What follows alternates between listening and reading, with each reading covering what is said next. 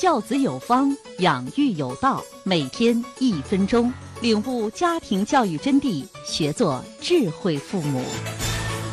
本栏目由“妈咪宝贝”节目与天津市家庭教育研究会、天津市家庭教育指导中心联合播出。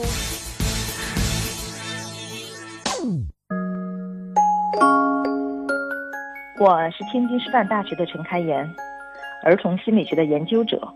孩子的成长本身就是一个不断犯错、改错、再犯错、再改错的过程。当他们来到这个世界时，并没有爱自己或原谅自己的能力。他们是通过父母对待他们的方式，通过他们犯错误时父母的反应来学会爱自己的。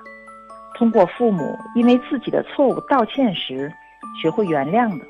当父母不允许孩子犯错，或不知道该如何正确的对待犯了错的孩子时，事实上说明父母并不拥有健康的自尊。